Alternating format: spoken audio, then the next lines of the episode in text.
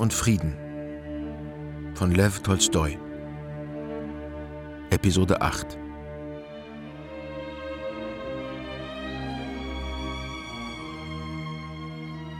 Ah, da ist sie ja. Meine Liebe, das Schicksal meines Sohnes liegt in Ihren Händen. Entscheiden Sie, meine gute, meine sanfte Maria, die ich Sie stets für eine Tochter geliebt habe. Also, der Fürst macht dir einen Antrag im Namen seines Zöglings, seines Sohnes. Willst du Fürst Anatol Kuragins Frau werden oder nicht? Antworte ja oder nein. Es ist mein Wunsch, Mon Père, Sie niemals zu verlassen und mein Leben niemals von dem Ihren zu trennen. Ich will nicht heiraten. Unsinn, Dummheiten. Nichts als Dummheiten. Komm her. Meine Liebe, wollen Sie uns nicht wenigstens etwas Hoffnung lassen, dass wir dieses so gute und so großmütige Herz doch noch einmal rühren? Sagen Sie das vielleicht? Die Zukunft ist so weit. Sagen Sie vielleicht. Ich habe Ihnen alles gesagt, Fürst, was mein Herz empfindet. Ich danke Ihnen für die Ehre, die Sie mir zugedacht haben, aber ich werde nie die Frau Ihres Sohnes werden. Nun, dann ist die Sache ja erledigt, mein Lieber. Habe mich sehr gefreut, dich zu sehen, sehr gefreut. Geh wieder auf dein Zimmer, Prinzessin. Geh nur. Und Prinzessin Maria dachte, ja, ich bin zu etwas anderem bestimmt. Was es mich auch kosten mag, ich bin dazu bestimmt, auf andere Weise glücklich zu werden. Durch Liebe und Selbstverleugnung.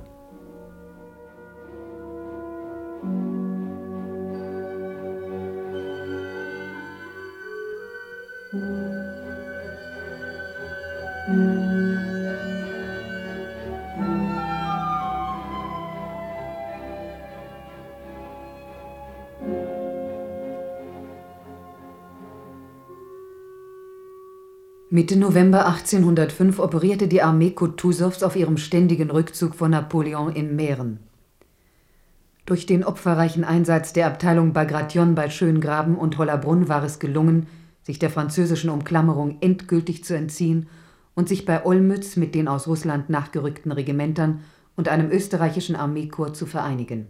Insgesamt 80.000 Mann bereiteten sich auf eine gemeinsame Besichtigung durch den Zaren und den österreichischen Kaiser vor. In diesen Tagen erhielt Nikolai Rastow eine Nachricht seines Kindheits- und Jugendgefährten Boris Drobezkoi, der eben mit der russischen Garde eingetroffen war und Nikolai mitteilte, dass er Geld und Briefe aus der Heimat für ihn habe. Hallo, Paris! Nikolai!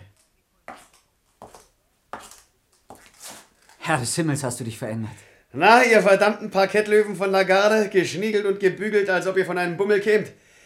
Dagegen wir armen Kerle von der Linientruppe. Ich habe dich heute noch gar nicht erwartet. Setz dich doch. Schließlich habe ich meinen Brief erst gestern an Balkonski gegeben. Das ist ein Bekannter von mir, Adjutant bei Kutusow, der sich auch für meine baldige Versetzung zum Stab verwenden will. Hat er ihn also doch auf schnellstem Wege weitergegeben. Aber nun erzähl erst mal, wie ist es dir ergangen? Bist du schon im Feuer gewesen? Wie du siehst. Richtig, dein Arm. Ein Andenken an Schöngraben. Und das Georgskreuz. Na also, was uns angeht, so haben wir einen herrlichen Marsch hinter uns, wie wir in Polen aufgenommen wurden, was für Diners und Bälle es da gab. Das lässt sich gar nicht beschreiben. Und seine Hoheit, der Thronfolger, war zu allen Offizieren unseres Regiments stets sehr gnädig. Ich sag's ja, die Garde. Hast du keinen Wein da? Muss ich erst bringen lassen, Moment. Ach, da fällt mir ein. Ich muss dir erstmal dein Geld geben und deine Briefe hier von der ganzen Familie, wie meine Mutter schreibt. Danke. Und 6000 Rubel. Ach, was für ein Schuft bin ich doch. Wieso denn das? Was für ein Schuft, dass ich Ihnen nicht früher geschrieben und Sie ständig in Angst und Schrecken gelassen habe. Ach, was für ein Schwein bin ich doch. Los, schick deinen Burschen nach Wein und lass uns einen trinken. Aufs Wiedersehen. Gabriela, Wein! Nun sieh dir das an. Solche Albernheiten. Habe ich gerade nötig. Warum wirfst du das weg? Ein Empfehlungsbrief an Fürst Bagration. Was soll ich damit? Das heißt, was soll ich damit? Dieser Brief kann dir doch sehr nützlich sein. Ach was, ich denke nicht daran, irgendwo den Adjutanten zu spielen. Warum nicht? So ein Lakaienposten. Du bist also immer noch der alte Träumer, sehe ich. Und du bist immer noch der alte Diplomat. Na, lassen wir das. Wie geht es dir eigentlich? Du siehst ja, bis jetzt habe ich es ganz gut getroffen. Aber ich muss zugeben, dass ich um jeden Preis irgendwo Adjutant werden möchte. Und warum? Weil ich finde, wenn man schon die militärische Laufbahn eingeschlagen hat, dann soll man auch danach trachten, eine möglichst glänzende Karriere zu machen. Sieh mal an. Wie bist du denn zu deinen Epauletten gekommen? Wie zu meinem Arm in der Binde. Eine Attacke. Du kannst dir dieses merkwürdige Gefühl von rasender Wut gar nicht vorstellen, das man während einer Attacke empfindet. Stell hin, Graf Rieler. Bei Schöngraben? Oh, pardon. Darf ich bekannt machen? Graf Rastov von den Pavlograder Husaren. Fürst Balkonski, Adjutant beim Oberkommandierenden. Ich freue mich, dass Sie gekommen sind, Fürst. Bitte. Danke. Was gibt es Neues beim Stab? Wahrscheinlich gehen wir vor. Und äh, meine Angelegenheit? Darüber reden wir vielleicht ein andermal. Ich will nicht stören. Aber ich bitte Sie. Nein, nein, nein. Ihr junger Freund erzählte gerade von dem Gefecht bei Schöngraben, wenn ich richtig gehört habe. Waren Sie dabei? Allerdings, ich ja. Na, über diese Affäre hört man so allerhand erzählen. Gewiss, das hört man. Aber was wir erzählen, die wir selbst im feindlichen Feuer gestanden haben, das hat Gewicht und nicht das, was die Stabshelden berichten, die Orden und Ehrenzeichen einsacken, ohne etwas geleistet zu haben. Und zu denen zählen Sie mich wohl auch. Ich spreche nicht von Ihnen, ich kenne Sie nicht und habe offen gestanden auch gar nicht den Wunsch, Sie kennenzulernen. Ich spreche im Allgemeinen von den Herren bei den Stäben. Ich will Ihnen etwas sagen. Sie wollen mich beleidigen. Und ich gebe zu, dass das nicht schwer ist, wenn Sie nämlich nicht genug Selbstachtung besitzen. Aber Sie werden zugeben müssen, dass Ort und Zeit dazu schlecht gewählt sind. In den nächsten Tagen werden wir alle an einem größeren und ernsteren Duell teilzunehmen haben. Und außerdem kann doch Drubetskoy, der, wie er sagt, ein alter Freund von Ihnen ist, nichts dafür, dass mein Gesicht das Unglück hat, ihr Missfallen zu erregen. Im Übrigen kennen Sie meinen Namen und wissen, wo ich zu finden bin. Aber vergessen Sie nicht, dass ich weder mich selbst noch Sie für beleidigt halte und dass ich als der Ältere Ihnen daher den Rat gebe, die Sache auf sich beruhen zu lassen. Und Sie, Drubetskoy, ich erwarte Sie also am Freitag nach der Parade. Auf Wiedersehen.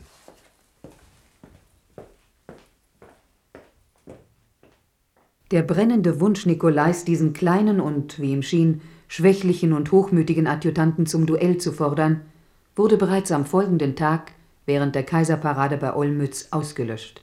Die glanzvolle Besichtigung der verbündeten Armee von 80.000 Mann durch den Zaren und den Kaiser von Österreich ließ bei vielen, besonders aber in ihm, nur einen Wunsch übrig: so bald wie möglich gegen den Feind zu ziehen und ihn vernichtend zu schlagen. Was waren Streitigkeiten wie die vom Vortag gegen diese Gefühle und gegen dieses Ziel? Boris Drobetskoy dagegen suchte den Fürsten André wenige Stunden nach der Parade im Quartier des Oberkommandierenden auf. Also, Sie möchten unbedingt Adjutant werden, mein Lieber? Ja. Ich dachte daran, den Oberkommandierenden darum zu bitten. Hm. Nur deswegen, weil ich fürchte, die Garde könnte am Ende gar nicht ins Feuer kommen. Sie brauchen sich nicht zu entschuldigen. Aber wissen Sie, mein Lieber, ich glaube, zum Oberkommandierenden zu gehen, hat wenig Zweck. Er wird Ihnen einen ganzen Haufen Liebenswürdigkeiten sagen, wird Sie zum Essen einladen, aber mehr kommt dabei nicht heraus. Hier sind wir Adjutanten und Ordonnanzoffiziere ohnehin schon bald in Bataillonsstärke. Nein, äh, wir machen das anders. Ich habe da einen guten Freund, den Generaladjutanten des Zaren, Fürst Dolgorukow, der ein famoser Mensch ist. Ihnen wird das unbekannt sein, aber die Sache ist die, dass Kutusow und sein Stab und wir alle jetzt ohnehin nichts mehr zu sagen haben. Der Schwerpunkt liegt jetzt durchaus in der Umgebung des Zaren. So wenden wir uns also an Dolgorukow und sehen, ob er sie nicht auf irgendeine Weise bei sich oder sonst wo nahe der Sonne unterbringen kann. Ah, Fürst Balkonski, mon cher.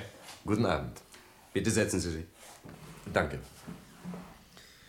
Ich komme, um Sie noch einmal wegen meines Bekannten zu fragen. Sie wissen, dass ich mir ein Vergnügen daraus mache, für Sie und für diesen jungen Mann alles zu tun, was in meinen Kräften steht. Aber zurzeit. Große Dinge bereiten sich vor. Ich komme eben von einer Audienz beim Zaren. Ich verstehe. Was macht denn Ihr Alter? Ist wohl ziemlich schlechter Laune. Kutusow? Er möchte nur gern, dass man ihn anhört. Aber man hat ihn doch angehört im Kriegsrat. Und man wird ihn weiterhin anhören, wenn er vernünftig redet. Es geht nur einfach nicht an, jetzt immer noch zu zaudern und zu warten, wo Bonaparte nicht so sehr fürchtet wie eine Entscheidungsschlacht. Stimmt es, dass gestern ein Brief von ihm an den Zaren eingetroffen ist? Ja. Erst am Ende seines Lateins. Und ich muss zugeben, dass ich den Österreichern und namentlich ihrem Generalstabschef Weyrother Unrecht getan habe. Es lässt sich wahrhaftig keine günstigere Situation denken als die, in der wir angreifen wollen. Österreichische Genauigkeit und russische Tapferkeit zusammen. Was wollen Sie mehr? So ist der Angriff endgültig beschlossen? Im Vertrauen. Bonaparte hatte um eine Unterredung mit dem Zaren gebeten. Das wurde abgelehnt. Aber ich war heute bei ihm. Bei Napoleon? Sie haben ihn gesehen? Ja. Und ich habe mich davon überzeugen können, dass er nichts auf der Welt so fürchtet wie eine Entscheidungsschlacht. Wenn er sie nicht fürchten würde, wozu hätte er diese Zusammenkunft verlangt und Verhandlungen geführt? Und vor allem, wozu wäre er in den letzten Tagen immer wieder zurückgegangen, da doch das Zurückweichen der ganzen Methode seiner Kriegsführung so zuwiderläuft? Glauben Sie mir, er hat Angst. Seine Stunde ist gekommen. Aber erzählen Sie doch, wie sieht er aus? Wie ist er? Gott. Er trug einen grauen Rock und legte großen Wert darauf, von mir mit Euer Majestät angeredet zu werden. Aber zu seinem großen Ärger habe ich mich überhaupt keines Titels bedient. Vor dem alten Kutusow habe ich ja alle Hochachtung. Aber schließlich wären wir schön dumm, wenn wir jetzt noch auf irgendetwas warten und Bonaparte damit die Möglichkeit geben wollten, sich davon zu machen. Jetzt, da wir ihn so sicher in der Hand haben. Aber in welcher Stellung sollen wir ihn denn angreifen? Ich war heute bei unseren Vorposten und habe nicht feststellen können, wo eigentlich seine Hauptstreitkräfte stehen. Ach, das ist doch ganz einerlei. Heute Abend, 10 Uhr, findet bei Kutusow der letzte Kriegsrat statt. Da können Sie Ihre Einwände hervorbringen.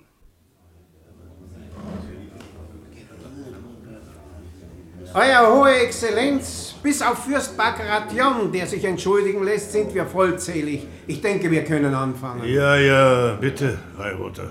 Es wird sonst zu spät. Die Karte von Brünn, Austerlitz und Umgebung liegt vor Ihnen.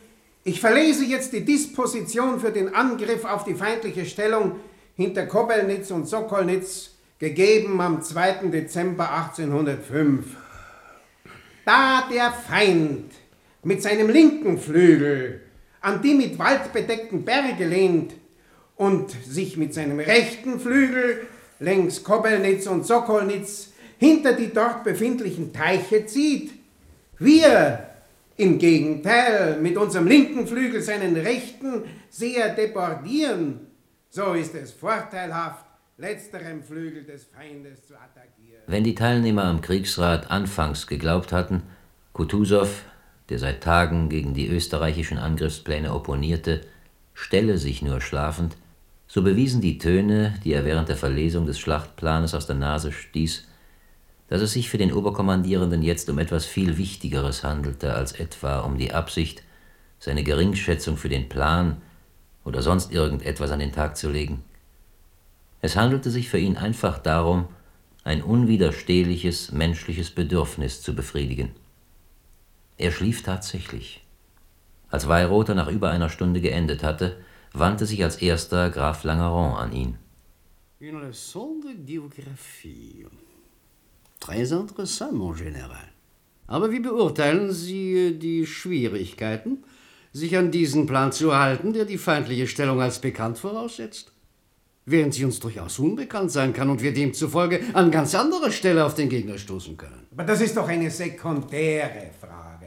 Wenn der Feind imstande wäre, uns anzugreifen, falls Sie das meinen, so hätte er das heute getan. Sie sind also der Meinung, er sei zu schwach dazu. Ach, wenn er 40.000 Mann hat, so ist das viel. Mon Dieu, aber wenn es so steht, dann ist sein Schicksal allerdings besiegelt.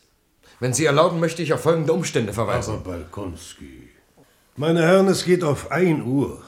Die Disposition für morgen, oder vielmehr für heute, kann nicht mehr geändert werden. Aber vor einer Schlacht gibt es nichts Wichtigeres, als sich gehörig auszuschlafen. Also, meine Herren. Der Kriegsrat, auf dem Fürst André nicht, wie er gehofft hatte, seine Ansicht entwickeln konnte, hinterließ in ihm eine quälende und beunruhigende Ungewissheit. Es war eine nebelige Nacht, und durch den Nebel schimmerte geheimnisvoll das Licht des Mondes. Wer hatte nun recht? Dolgorukow und Weirother? Oder Kutusow, Langeron und die anderen? Hätte Kutusow dem Zaren nicht gerade heraussagen müssen, was er von diesem Angriffsplan hält? Ist es wirklich nötig, aus höfischen und persönlichen Rücksichten das Leben so vieler Menschen aufs Spiel zu setzen? Ja, auch mein Leben. Aber was hilft es? Eben. Morgen ist vielleicht schon alles zu Ende. Und dann. Nein. Morgen ist endlich der Tag, an dem ich zeigen kann, was in mir steckt. Mein Toulon, auf das ich so lange warte. Ich werde nicht zögern. Ob das nun General Weirother ist oder der Zar. Ich nehme mir ein Regiment, eine Division und der Sieg ist unser. Ich sehe schon Ihre überraschten Gesichter. Und der Tod? Und alle Qualen? Die nächste Schlacht entwerfe ich ganz allein, der Adjutant Kutusows. Und sie wird wieder gewonnen. Der Alte wird gehen und ich. Ich trete an seine Stelle. Und dann? Wenn du vorher nicht schon zehnmal verwundet, gefallen oder um all deine Hoffnungen betrogen bist, was dann? Das weiß ich nicht. Und ich will es auch nicht wissen. Aber hm, mein Gott, was soll ich denn tun, wenn mich nichts anderes zu entflammen vermag als der Gedanke an den Ruhm und an die Liebe meiner Mitmenschen? Ja, nur das eine. Nie wird das jemand erfahren, aber der Tod, Wunden, der Verlust meiner Angehörigen, nichts kann mich schrecken. Wie lieb sie mir auch sind, mein Vater, meine Schwester, meine Frau, ich würde sie alle auf der Stelle hingeben für einen Augenblick des Ruhms, des Triumphes und der Herrschaft über die Menschen für die Liebe all dieser Menschen, die ich nicht kenne und nie kennenlernen werde. Ja, für die Liebe all der einfachen Menschen. Morgen also.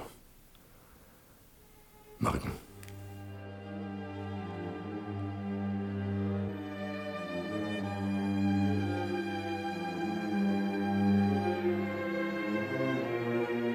Krieg und Frieden von Lev Tolstoi, Episode 8 mit Fred Düren als Andrei Bolkonski, Herbert Große als Fürst Bolkonski, Klaus Manchen als Nikolai Rostov, Gerd André als Boris Trubetskoy, Maximilian Larsen als General Kutusow, Ingeborg Metschinski als Erzählerin, Walter Niklaus als Erzähler sowie Berti Deutsch, Volkmar Kleinert, Fred Maar und vielen anderen.